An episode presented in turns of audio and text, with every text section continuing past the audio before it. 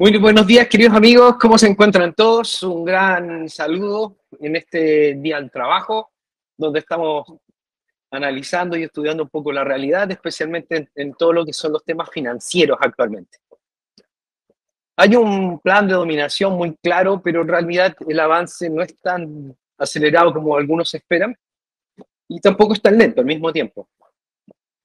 Hay algunas cosas bastante oscuras que podríamos conversar, pero no es el tema del día de hoy. Así que nos vamos a enfocar básicamente en el tema financiero, que es el que nos ha preocupado las últimas semanas. hace pocos días atrás fue un, hubo un evento que fue las, eh, las audiencias de Gary Gensler, que es el director de la SEC, y quien fue al Congreso de los Estados Unidos para ser tanto interrogado como, eh, digamos, apoyado por, por otros personeros. Mucho se difundió en las redes que Gary Gensler decía puras tonterías y, como que se burlaban mucho de él en Twitter, ¿no? Pero no estamos hablando de cualquier persona, estamos hablando de una de las personas más influyentes que existen en el planeta eh, sobre los modelos financieros. Y, y no solamente estamos hablando de una persona ignorante que actúe desde una institución prácticamente sin poder, estamos hablando de una de las instituciones más poderosas del planeta y, una persona que tiene muy claro qué es lo que va a suceder exactamente. No solamente lo saben, ellos construyen el futuro, porque el futuro se construye en base a leyes, programas, servidores, negociaciones con grandes bancos, con corporaciones, y por lo tanto cualquier cosa que diga Gary Gensler es mucho más preocupante que cualquier opinión que puedan decir un millón de influencers en Twitter o en YouTube. Te digo esto para aclarar las ideas que de pronto la gente comenta en, en, estas, en nuestros foros respecto de que yo tengo una idea en particular, que Sanda ya se volvió loco, que ya Sanda ya está hablando contra Bitcoin y todo. No, o sea, yo lo único que hago es reflejar la información que está en el sistema, pero la real, no la de los niñitos que no saben nada de nada del mundo, de la vida, que no han tenido un empleo jamás, entonces imposible que así nos podamos guiar. Nosotros nos tenemos que guiar precisamente por las personas que construyen el mundo, más allá de que esas personas nos agraden o no. Gary Gensler está a cargo de una de las instituciones más importantes que es la Comisión de, de los Securities en los Estados Unidos y ellos han detectado que prácticamente el 100% del mercado cripto eh, está cometiendo faltas a la ley. Por lo cual están demandando a gran cantidad de, personas y todos los días se agregan nuevas demandas. Algunas de esas tienen incluso prisión. Hay personas que ya están en prisión y entre medio pasa eso. Pasan otra gran cantidad de cosas por detrás de las cortinas donde incluso hay muertos y asesinados. No, no estamos bromeando.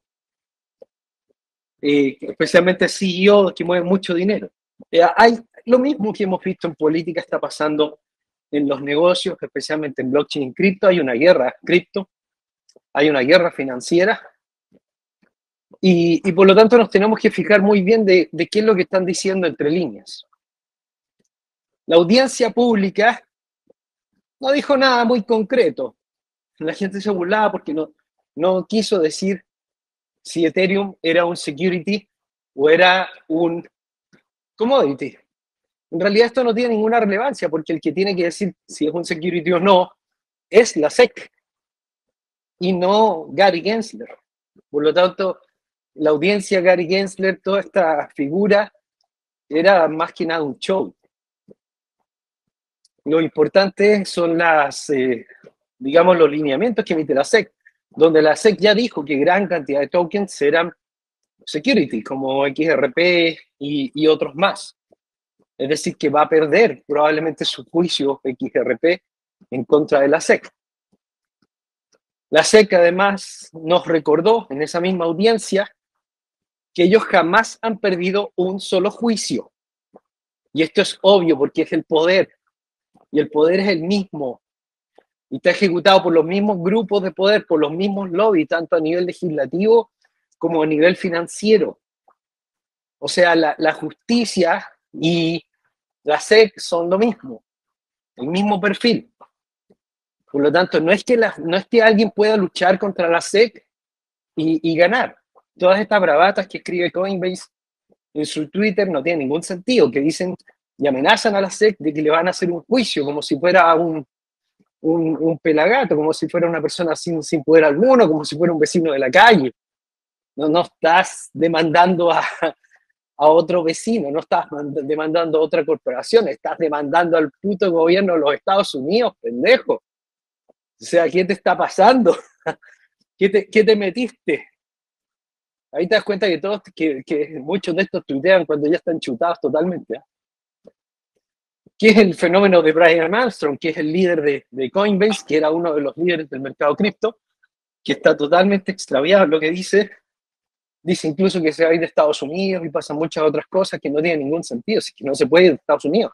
Estados Unidos, nos guste o no, mueve el, mayor capital en el mundo y de hecho el mayor capital de la industria digital en el planeta es casi 90% Estados Unidos. Irse de Estados Unidos prácticamente suicidarse. Tú no te puedes ir de Estados Unidos si quieres trabajar en tecnología.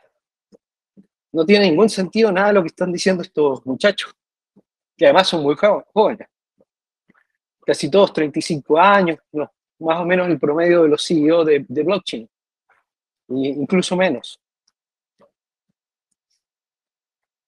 En esta audiencia, la SEC nos dejó claro de que, uno, nunca han perdido un juicio, dos, no importa las opiniones, aquí lo único que importa es lo que, lo que sale en la ley, o sea, la ley dice tal cosa y, tal, y eso es lo que se aplica.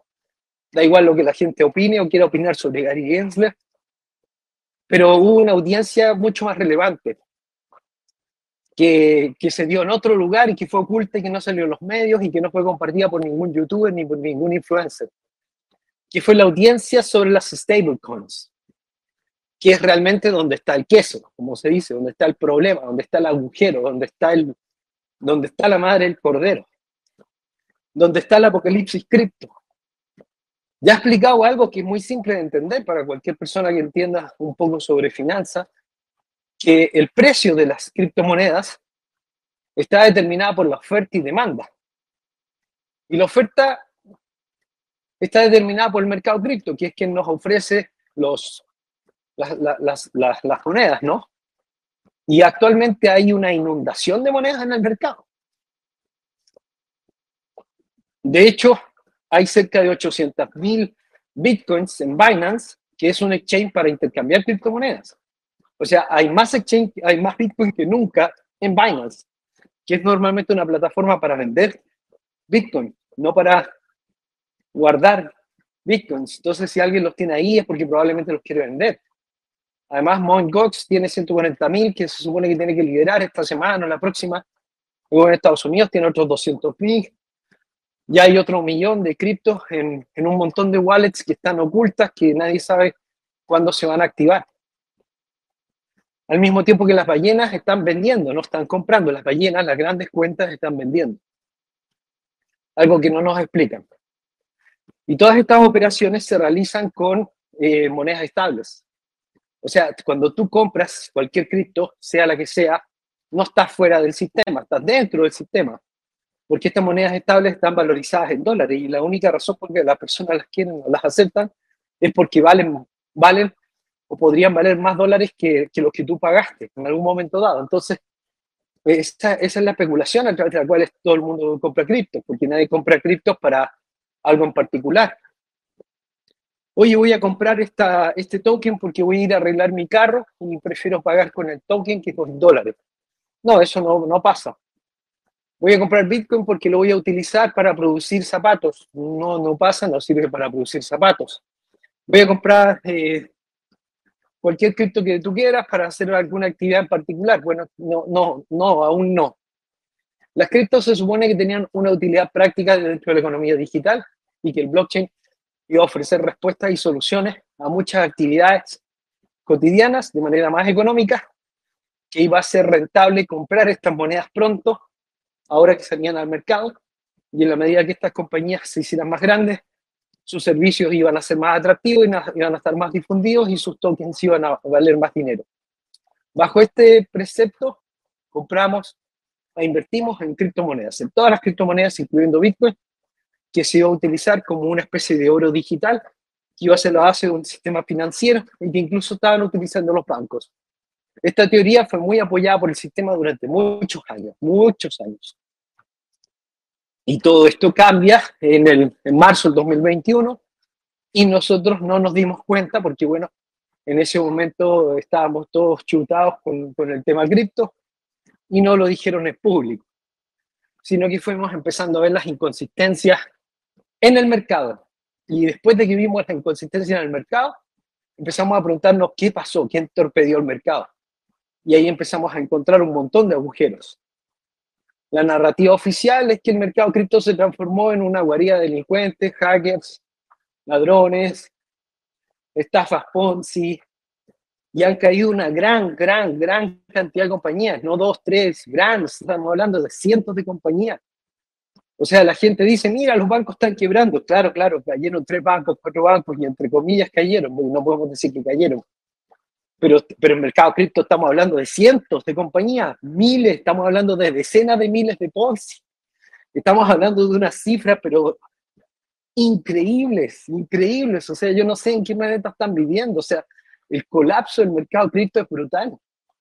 El fin de la burbuja es escandaloso, donde la mayoría de las cripto que veníamos siguiendo cayeron 99%. Y hay gente que todavía la sigue comprando, como, como estos grupos que siguen, no sé, un montón de criptomonedas, como la misma Pocket, que cayó más del 99%, DeFi, 99%. Tú dices, ¿cómo puede haber gente todavía en esos grupos que les crea algo a la gente que está ahí? Si evidentemente lo único que se hizo fue una salida de liquidez, simplemente traspasar los tokens lo más rápido posible y agarrar la mayor cantidad de dinero posible, porque todo el mundo tenía temor de lo que venía, que eran las regulaciones, y por eso todo el mundo se apresuró a vender sus tokens lo más pronto posible, los que sabían y entendían qué estaba pasando realmente. Y eso no lo compartieron en, en Twitter, ni en las comunidades, ni en YouTube. Nadie lo compartió. El mundo cripto entero ha sido partícipe de una estafa masiva a los criptoinversores de mentirles respecto de la relevancia de, de los eventos que están a punto de acontecer. USDT es una compañía tremendamente fraudulenta. Tether, ni siquiera se sabe quién es el dueño exactamente. Yo hoy día sospecho que el dueño de esta relacionado con Max Keiser, que es, digamos, el gran impulsor de la burbuja, finalmente, donde ellos financian la campaña de Nayib Bukele y, al final se apropian del gobierno de Nayib Bukele y El Salvador completo está hoy día al servicio de eh, Tether y de Bitcoin y de Max Keiser pero no de una manera positiva y constructiva exactamente, realmente de una manera que los beneficia a ellos, notoriamente. USDT es lo que se llama market maker, es decir, que ellos tienen una gran cantidad de, tienen un, control altísimo de la moneda USDT y utilizan este poder para impulsar los mercados a la compra o a la venta y, y ir ganando márgenes. Y esto es una actividad empresarial, comercial, que debería declarar y pagar impuestos, y más aún por la manipulación que tienen del dólar norteamericano. Esto ya ha sido, digamos, mencionado por los reguladores norteamericanos, y por eso sabemos que el gran apocalipsis cripto va a venir desde las stablecoins. Y va a ser muy rápido por lo que se lee, porque en junio, tan pronto como junio, va a salir la regulación en los Estados Unidos. Y la regulación posiblemente va a ser muy violenta en contra de cualquier moneda que no tenga respaldo y van a ser todas prácticamente declaradas security. La regulación, ¿por qué viene en junio, Sandra? Porque en julio va a salir FedNow. en, en julio va a salir FedNow, que es básicamente una moneda digital dólar conectada directamente con la Reserva Federal y que posiblemente va a ser la que van a obligar a cualquier proyecto norteamericano a utilizar. O sea, cualquier persona que quiera invertir en el mercado cripto o cualquier persona que quiera realizar algún tipo de comercio dentro del mercado cripto, posiblemente se va a ver obligado a usar FedNow, pero no a la primera, o sea, no, no el primer día, ¿vale? O sea, no sean ingenuos que ese es el proyecto de fondo, independientemente de que digan que no, el proyecto real es que todas las transacciones comerciales sean cambiadas a las monedas gubernamentales y principalmente al dólar, pero al dólar digital CBDC. que es un dólar programable, trazable, donde ellos van a saber exactamente qué es lo que estás pagando, a quién se lo estás pagando, van a haber cuentas autorizadas y van a haber cuentas no autorizadas. Es decir, que no se va, no va a tener la libertad de movilidad que tiene hoy día actualmente una billetera blockchain real. Pero probablemente eso es lo que va a ser lo, lo autorizado, lo legal. Las stablecoins están hoy día en terrible peligro de muerte. USD Coin ha perdido más del 50% de su, de, su, de su dinero porque probablemente ya mucha gente sabe hacia dónde va. No va a desaparecer USDC porque, porque, porque ha estado completamente regulada y cumpliendo con, con muchos de los requerimientos del sistema, así que por lo tanto yo no veo que vaya a haber un peligro respecto a la desaparición de USDC, pero sí va a desaparecer en el mediano plazo, es decir, que la gente que tenga ahí su dinero probablemente no lo va a perder ya hubo una presión muy grande. Ahora recordemos que USDC es parte del Foro Económico Mundial y es parte del Consejo del Foro Económico Mundial de las monedas estables, donde en realidad el, digamos, el, el requerimiento del sistema es que cada moneda esté respaldada por un dólar real. En el caso de USDC, supuestamente tienen todo esto respaldado con una cuenta bancaria que está en dólares, que yo no lo sé exactamente, pero que se supone que sí. Ahora, digo se supone porque como son commodities actualmente, no necesitan cumplir con, con, la ley porque no existe una ley al respecto. ¿Van, comprendiendo el problema? El problema de USDT, USDC y todas las monedas estables que como no existe una ley sobre las estables, pueden hacer lo que quieran. Ahora, los reguladores te pueden dar una licencia, pero también te la pueden quitar. Así de simple. O sea, mira, antes te dejábamos hacer esto, pero ahora ya no. El riesgo, el riesgo más grande está en USDT, en los dólares Tether. Porque los dólares Tether se sospecha, y yo creo que es altamente probable, que, que tienen un Ponzi de más de 40 mil millones de dólares porque ellos no han mostrado nada, no tienen ninguna transparencia real de cómo imprimen sus dólares Tether. Y con estos dólares Tether han hecho gran cantidad de negocios sumamente fraudulentos, se han descubierto algunos de ellos.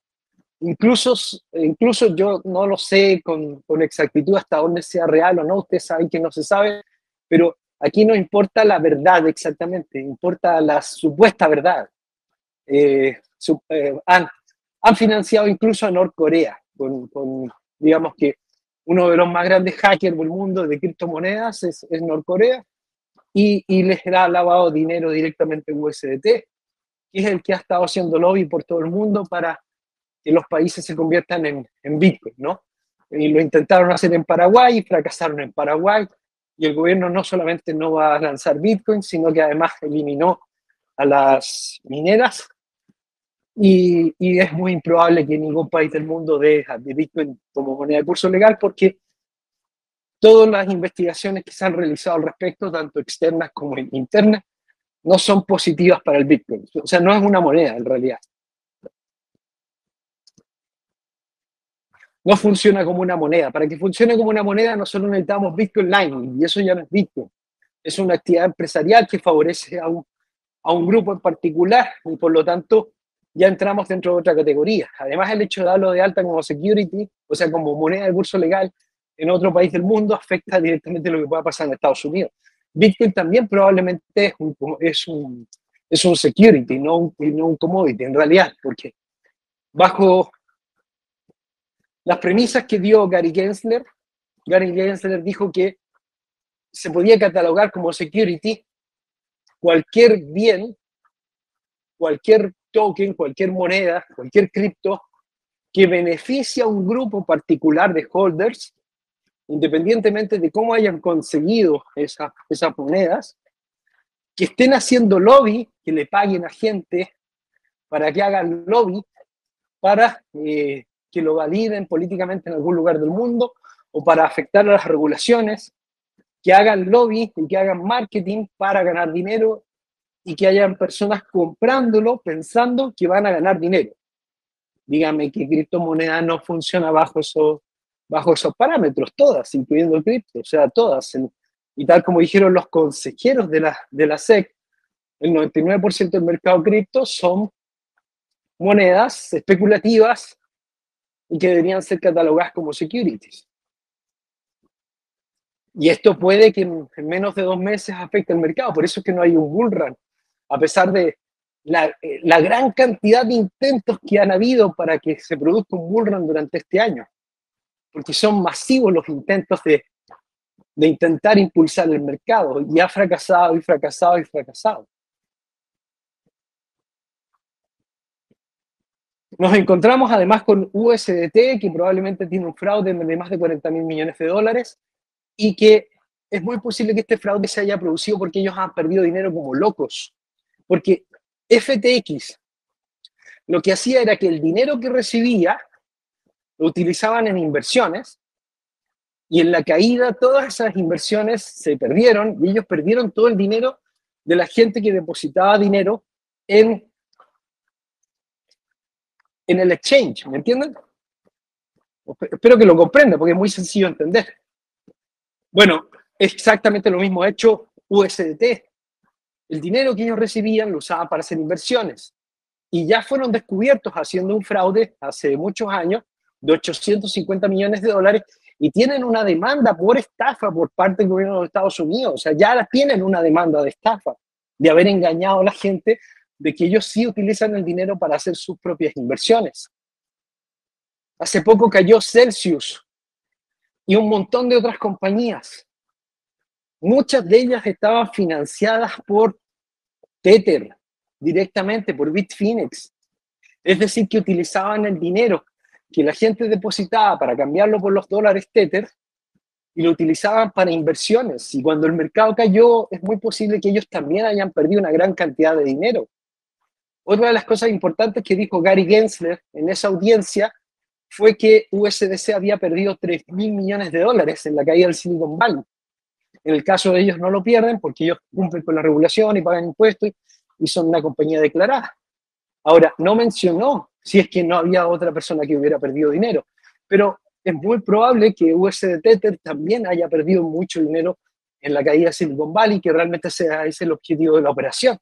Entonces, si se les acabó la liquidez, ese es el motivo por el cual a partir del 6 de febrero USDT no tiene redenciones, es decir, nadie puede sacar dinero del mercado cripto, es decir, que el mercado cripto está bajo un corralito que nadie declara, que todos ocultan, que todos engañan. Y la gente va a Binance, cambia su USDT por Binance USD y sacan el dinero por Binance USD. Eso ha hecho que quiebre prácticamente Binance USD.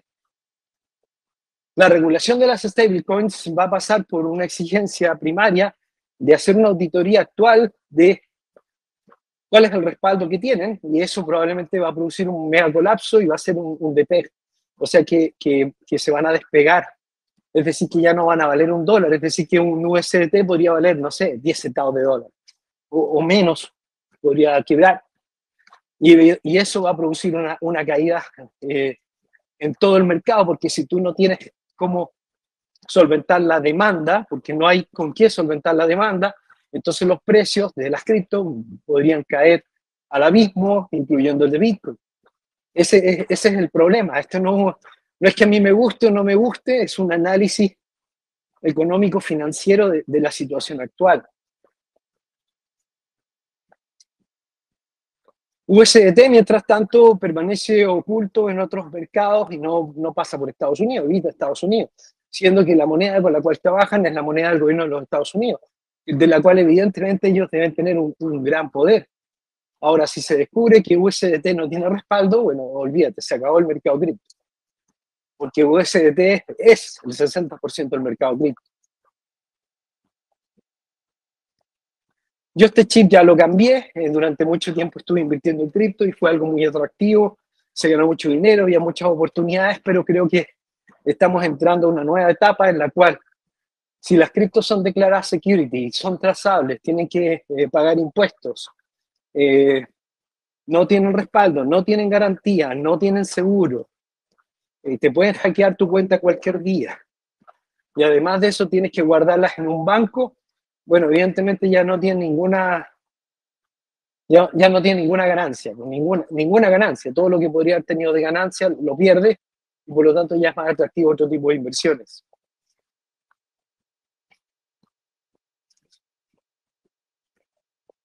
¿Qué sería más atractivo, tener bitcoins o tener Tesla?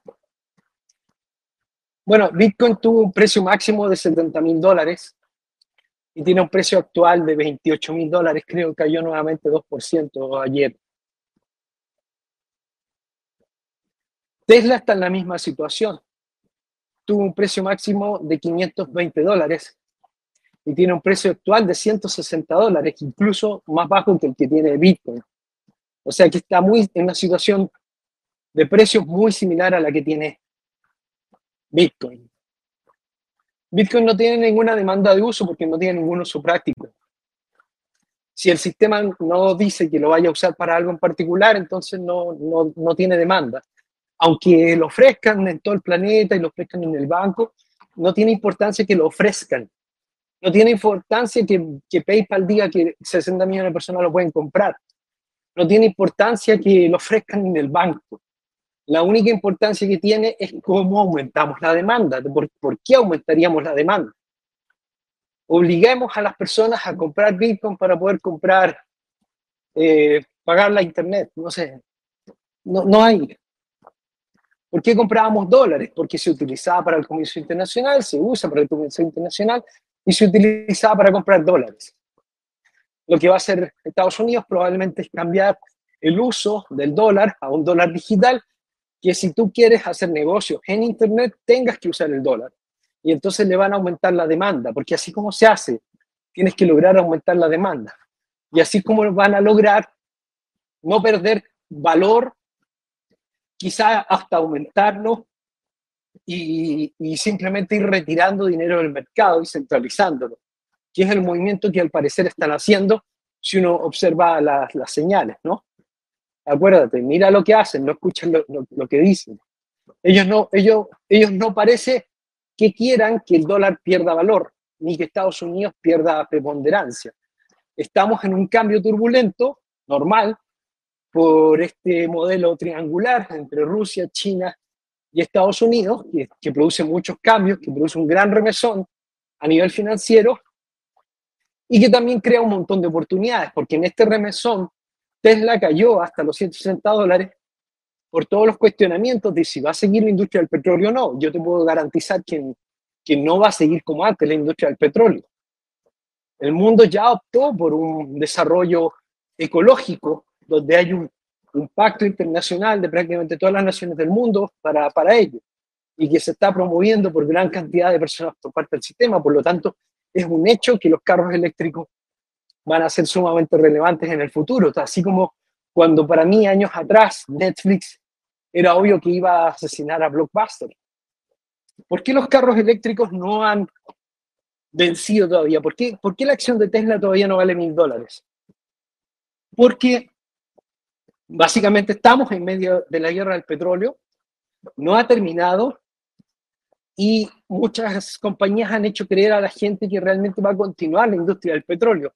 Cuando tú hablas con las compañías de automóviles, porque a mí me gusta comprar carros y voy a las compañías de carros y hablo con ellos, la programación que existe de todas las compañías grandes del mundo, Volkswagen, Mercedes, la que tú quieras, Nissan, Toyota, todas, todas, todas apuntan hacia híbridos en el corto plazo y carros eléctricos en el mediano plazo.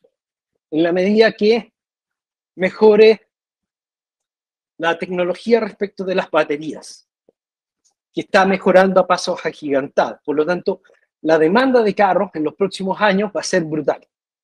Brutal.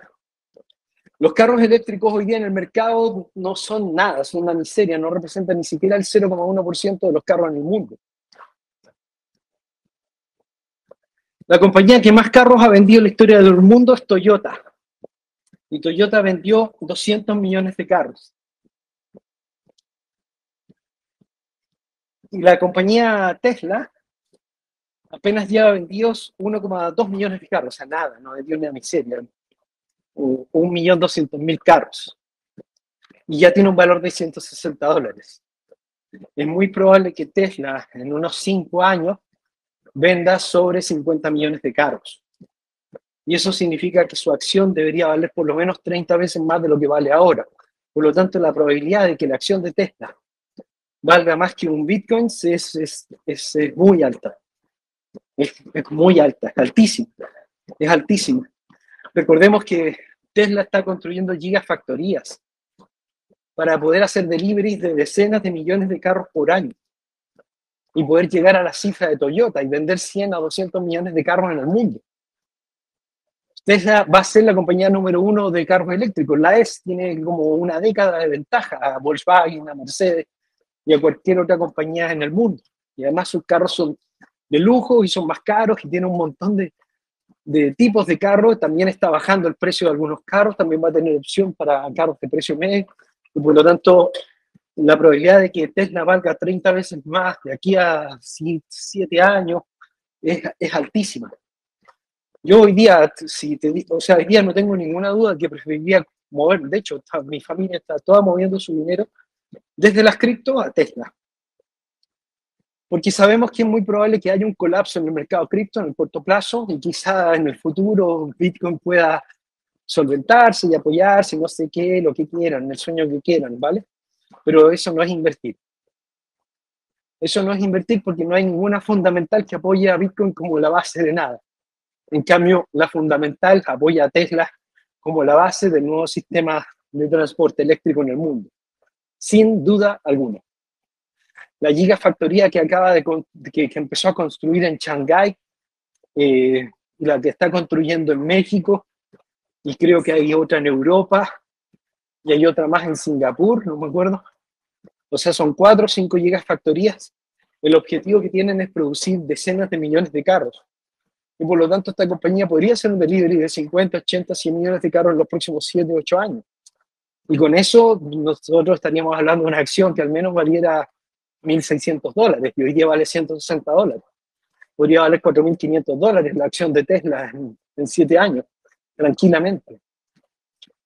Así que es algo mucho más fiable. Las leyes, las regulaciones favorecen a la industria de los carros eléctricos respecto de cualquier otra industria en el mundo. Así que sí, yo creo que Tesla va a ser probablemente una de las tres más grandes empresas del mundo. Ya está en, en, en lugares muy altos y, y, no tengo ninguna duda de ello. Estamos hablando de Toyota, vendió 200 millones de carros, Tesla vendió un millón de carros. ¿Cuánto le queda por recorrer? Mucho le queda por recorrer. ¿Podría alcanzar a Toyota? Sí, podría alcanzar a Toyota, la verdad. Podría alcanzar a Toyota. Si alcanzara a Toyota, por lo menos debería valerse 50, 70 veces lo que vale la acción de Tesla actualmente. Invertir en acciones es igual que invertir en cripto. Eh, hay muchas personas que han tratado de seguir la línea de Tether y primero nadie sabe ni siquiera quién es el dueño. Está totalmente en las sombras, oculto el dueño de Tether. Eh, tampoco el CEO lo han visto jamás. El único que anda dando vueltas es Paolo Arduino, que es supuestamente el CTO. ¿Cuál es la función del CTO? La función del CTO no es una función financiera, no es una función de saber quién está invirtiendo en qué o de dónde están los fondos. ¿ya? La función de él es emitimos tantos eh, dólares Tether y están en tal parte y se los estamos enviando a tal red y todo. Es la parte técnica. Y por eso lo ponen a él a la cara como un socio muy bien pagado. Y, él se va a poder lavar las manos y decir, bueno, es que yo no estaba a cargo de la parte financiera. Entonces, el único que da la cara es, es Pablo, Pierre, ¿qué dices tú que leíste?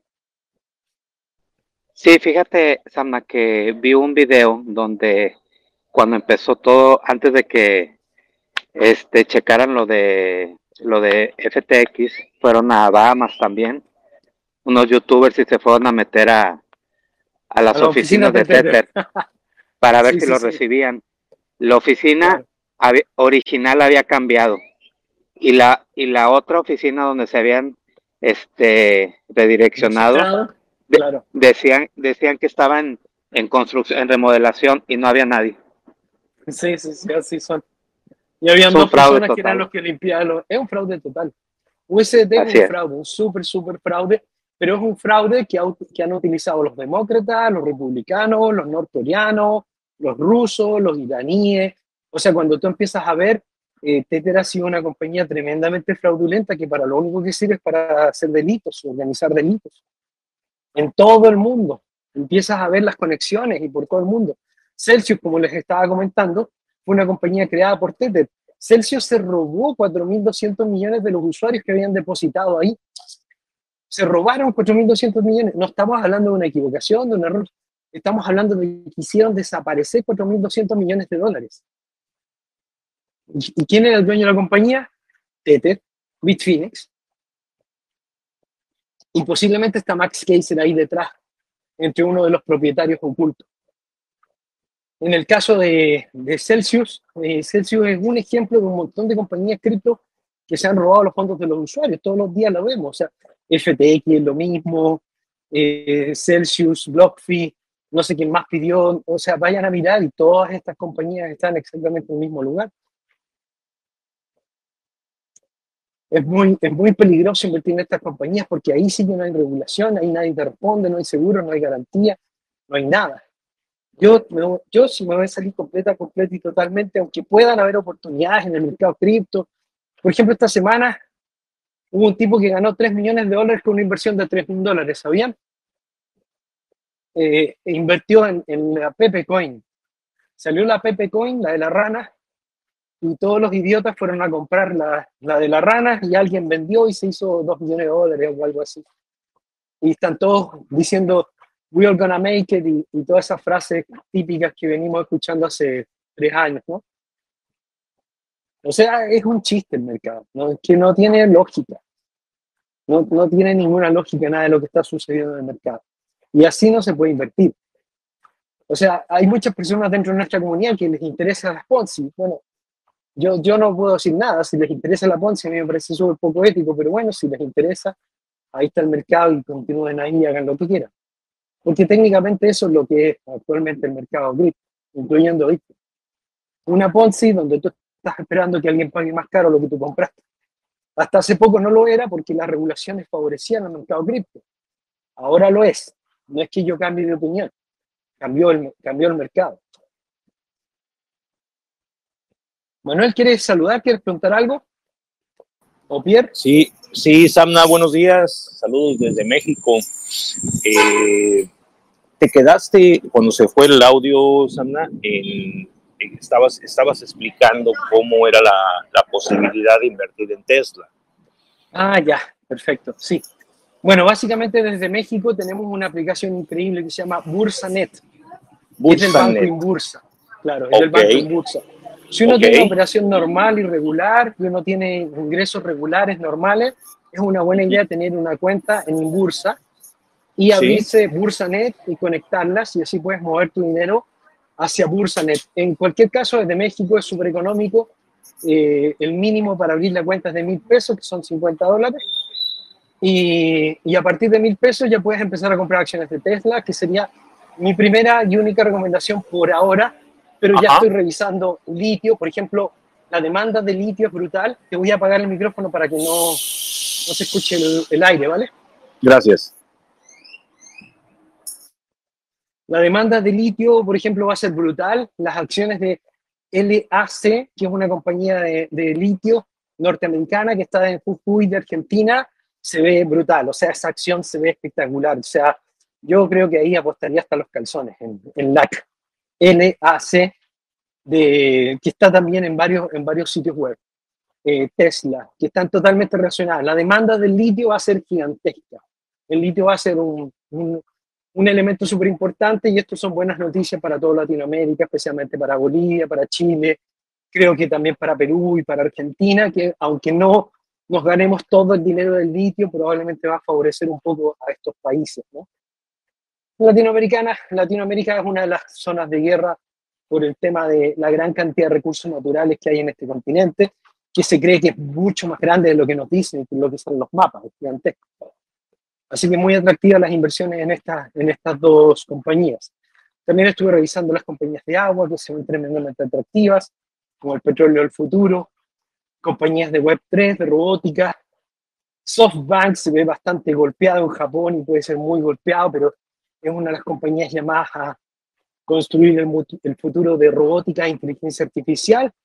Así que también me interesa SoftBank, a pesar de que está muy golpeado, Nvidia también, porque los microchips van a ser cada vez más comunes y puede que sea el gran favorecido de la guerra con Huawei, de la guerra de Estados Unidos con China.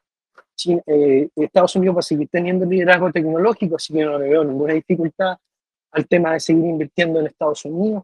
No creo en esta teoría de que el dólar vaya a quebrar completamente, lo que creo es que están cambiando el modelo, pero que no lo van a, arruinar. Cada vez que ha salido algo nuevo, como la CBDC, no ha venido a destruir todo lo anterior, sino que viene a unirse. Y por lo tanto va a haber un híbrido, donde van a haber muchos elementos interactuando. Así que hay muchas cosas buenas. Para el resto del mundo es un poco más difícil porque, eh, levemente más difícil, porque el mejor broker del, planeta en línea, según todo lo que estuve leyendo, actualmente es Interactive Brokers. Interactive Brokers actúa prácticamente en todos los países del mundo y tú puedes invertir directamente en todas las bolsas del planeta, en la Nueva York, en la europea, en la japonesa, en la china incluso. O sea, es increíble la cantidad de instrumentos que tiene esa compañía. Es brutal, buenísimo. En las acciones hay que invertir como ahorro, es decir, uno compra la acción y se olvida. Las, las historias que he contado de la gente que ahorra en acciones y se hace millonaria son súper reales. Hay miles de historias, miles, miles, miles. Mejores que en Bitcoin, incluso gente que ha hecho más dinero que, que en cripto.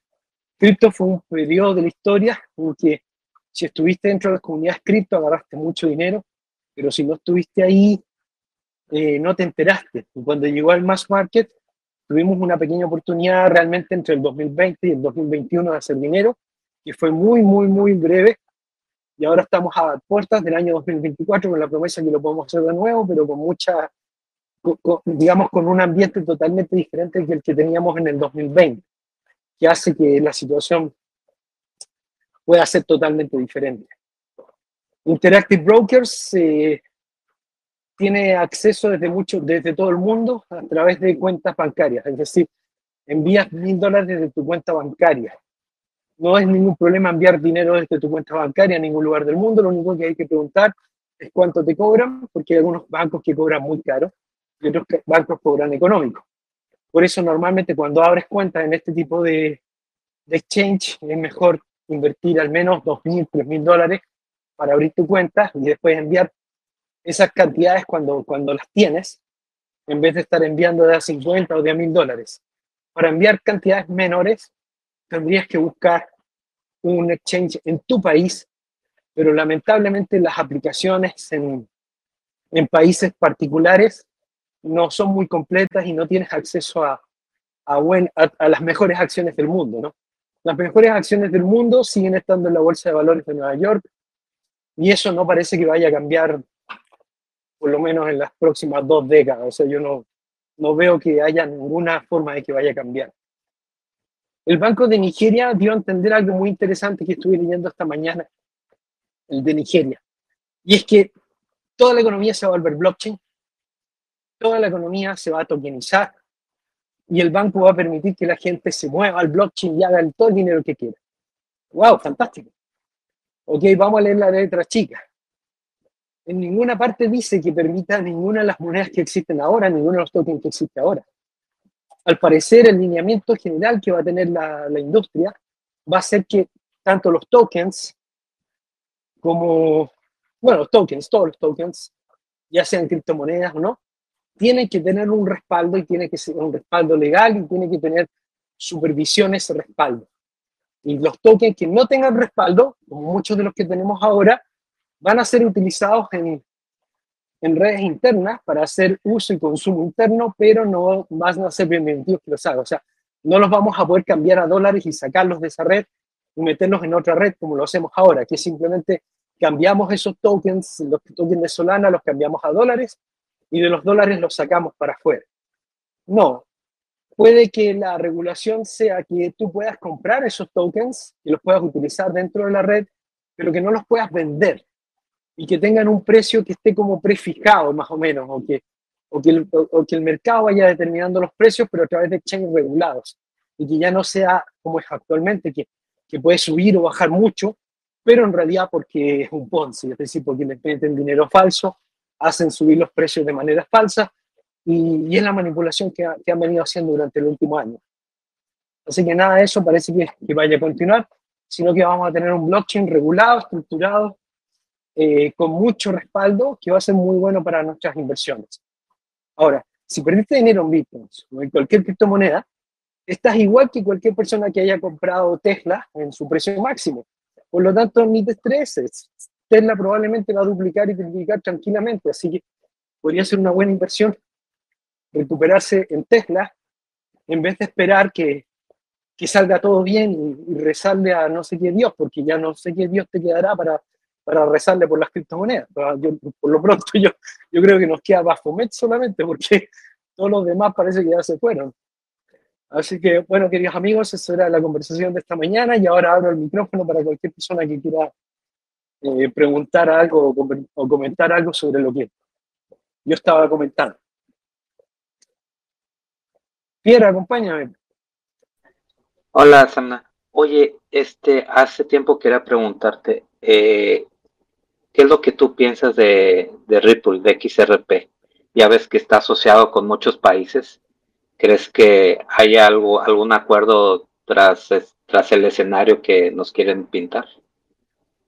Creo que, creo que estás equivocado, Pierre. Ripple no tiene, XRP no tiene acuerdos con muchos países. Ripple Labs tiene acuerdos con muchos países. La compañía Ripple Labs.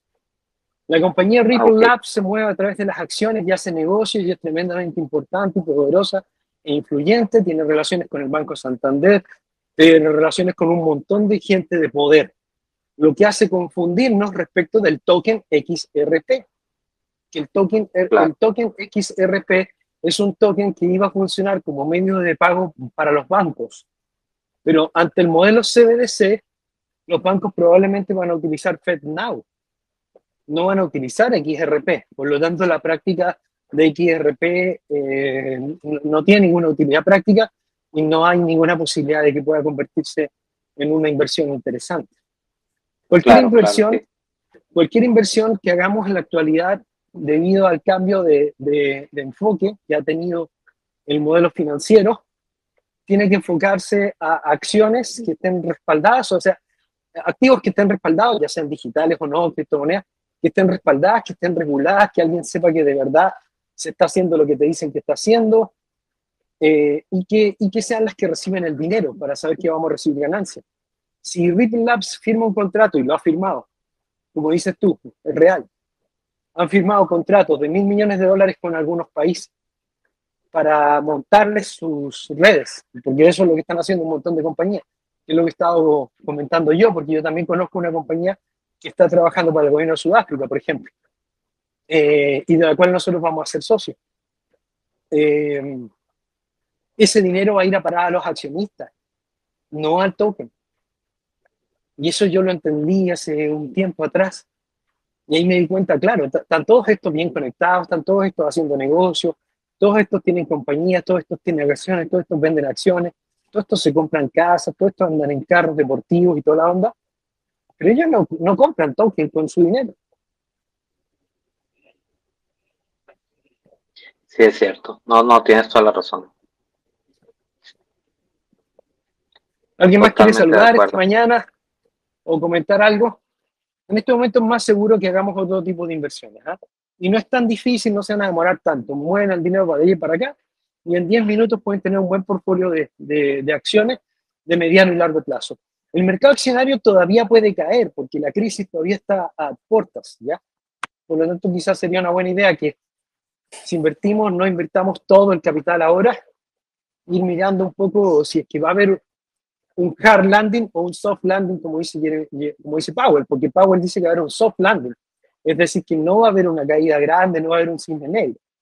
Hay muchos que anuncian un cisne negro, pero no parece que vaya a haber, parece que lo que va a haber es como, como una crisis permanente que va a durar dos, tres décadas, pero que ya no va a causar un efecto negativo tan, tan intenso. ¿Cómo estamos? Amigos, Japón. Nunca me acuerdo de su nombre porque se pone salsa hola. Japón. Hola, Sandra, hola. hola. Hola, hola. este. en cuanto a lo de Tesla, sí, yo creo que yo lo veo buen futuro, pero tengo una, una, una duda.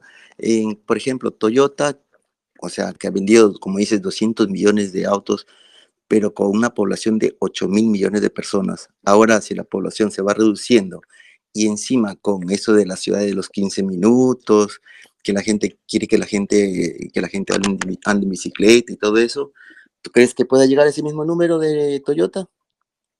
Sí, pues, nosotros tenemos que pensar que en la, en la historia del mundo se han vendido más de 2, 3 billones de carros, o sea, se han vendido miles de millones de carros, Toyota solamente vendió una pequeña porción. Ahora, en la nueva era tecnológica, se van a vender, por decirte algo, y tú tienes mucha razón, 500, 600, 700 millones de carros se van a vender, de los cuales posiblemente Tesla venda la mayor cantidad de carros eléctricos no se van a vender tantos carros como en el pasado. Estás mm. completamente en la razón, pero aún así va a ser una cifra escandalosa. Mm, sí, porque, el, problema es que, el problema es que van a obligar a la masa a cambiar sus carros actuales por, por carros por carros eléctricos. Va, a ser casi una obligación. Sí, esa duda es la que tenía, nada más, pues lo comentaba por, por, como nota, ¿no? No sé si alguien más quiere saludar o preguntar algo, o preguntarme de lo que hablé sobre cualquier cosa. Todo está muy claro. Eh, ¿cómo, ves el, este último semestre? ¿Crees que, que sí se ve en una recesión difícil? Samno. Mira, yo creo que Estados Unidos no tiene la intención de destruir su propia economía. No le veo ganas de destruir su propia economía. Y lo que veo es que la gente que está en el más alto nivel de riqueza no tiene ganas ni de cambiar su estilo de vida, ni de cambiar su riqueza. Y por lo tanto yo sí creo en la teoría de Powell del soft landing.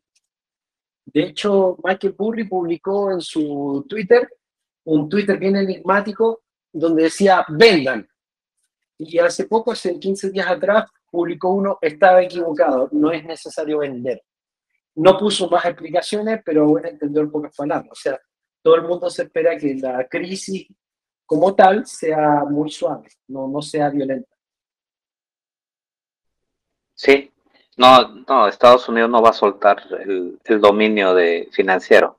Algo, algo están tramando que no Estados Unidos, Estados Unidos en la, en, la audiencia de, monedas estables, que no escuchó nadie, porque esa era la importante, no la de Gary Gensler, ahí es donde dicen que van a matar al mercado cripto porque lo van a reemplazar por, por, por las monedas del gobierno de dólares. O sea, oye, haya comerciando dólares. Tenemos que ser nosotros, no otros. Eso es lo que es, que es obvio. ¿Cómo el gobierno de Estados Unidos te va a dejar a ti que hagas negocios con mi moneda? Si alguien quiere ganar dinero con eso, somos nosotros, no ustedes. Así que la probabilidad de que destruyan todo el mercado de las estables es, altísima.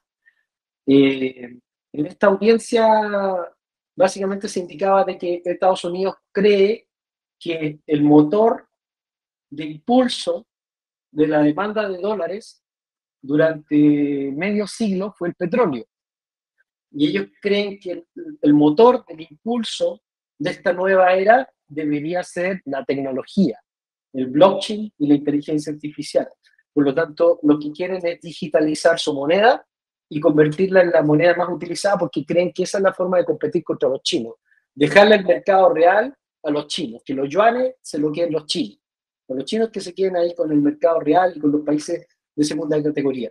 Nosotros impongamos, de hecho esa fue la palabra en la audiencia, impongamos el dólar como la moneda de la Internet.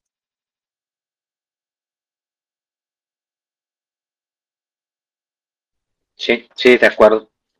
Muchas gracias siempre por los comentarios.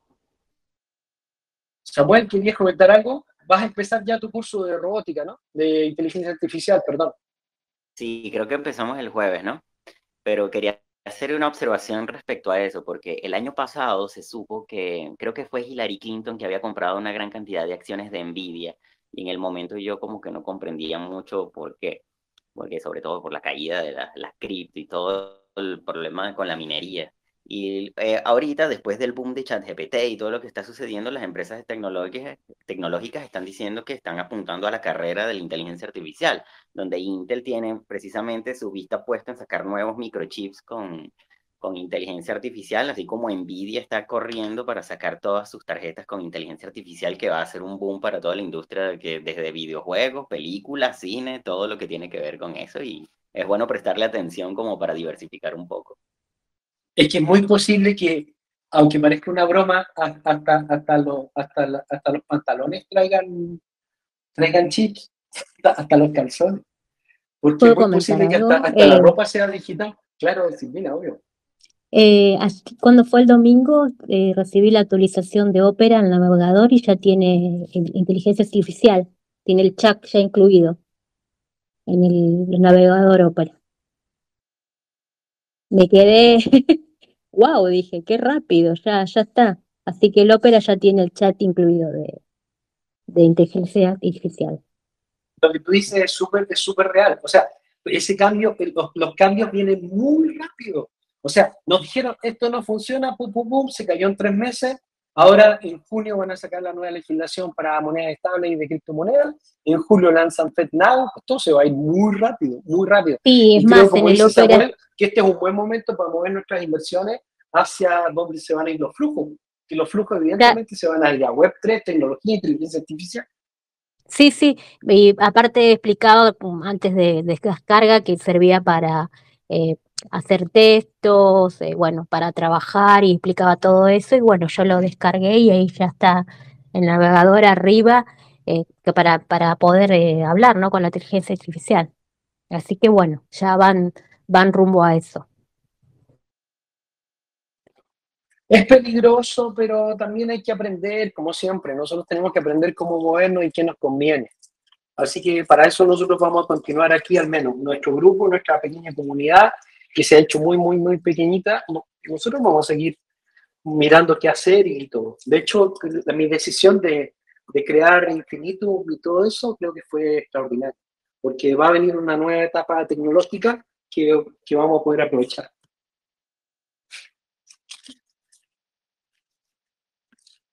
Manuel, dale. Sí, Sana. Oye, ahorita mencionaste eh, de invertir en la blockchain. Lo que es eh, Polkadot, Matic, eh, Solana, ¿es conveniente dejar los tokens? Pero seguramente esos tokens van a ser favorecidos. Solana incluso está cumpliendo con, con todos los requisitos de consumo de energía. De hecho, ahora en tu billetera te sale la huella de carbón. Es porque es una exigencia, o sea, más allá de que nos guste o no nos guste, es probablemente una exigencia del sistema, pero no son inversiones. Ninguno, ningún token es inversión. Eh, hemos entendido mal porque cuando ya cambia el modelo, los tokens van a salir muy desfavorecidos respecto de las acciones. Lo que sería espectacular sería ser accionista de Solana. Pero Solana no tiene acción. Es una fundación. Ok, perfecto. Chao. Gracias. Hola, Salma. Una pregunta. ¿Qué tal, Camilo? ¿Cómo estás? Eh, buenos días a todos también. Quería preguntarte, eh, como saliéndonos un poquito de este tema, te quería hablar de, o preguntar sobre cosas como el trading, cosas como las, las cuentas de fondeo, cosas como, como este mercado de divisas, eso, ¿tú cómo lo ves? O sea, ¿va el trading, eh, eh, bueno, queridos amigos, ya nos vamos. Ha sido una buena conversación, yo creo, porque más constructiva. Sé que de repente hay personas que les produce muchas distorsiones este tema de conversar que el mercado cripto no está tan sano, pero también creo que hay que cambiar el chip porque hay mucho riesgo en este mercado y, creo que es bueno que empecemos a cambiar el chip. Cualquier persona que tenga inversiones hoy día en el mercado cripto está en riesgo y podría estar bastante más seguro, aunque pueda bajar todavía un poco el mercado en acciones. Yo creo que sí, que estamos en un buen precio.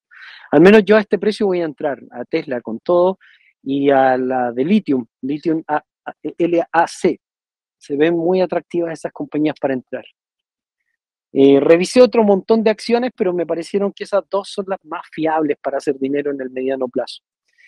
Y de ahí voy a ir revisando más y voy a ir a hacer probablemente un curso de, de acciones en un tiempo más. Pero bueno, les deseo suerte y sean coherentes, no se fanaticen. Un gran abrazo y pasen lo bonito con la familia hoy día que es feriado. Disfruten el día. Muchas gracias, que les vaya muy bien.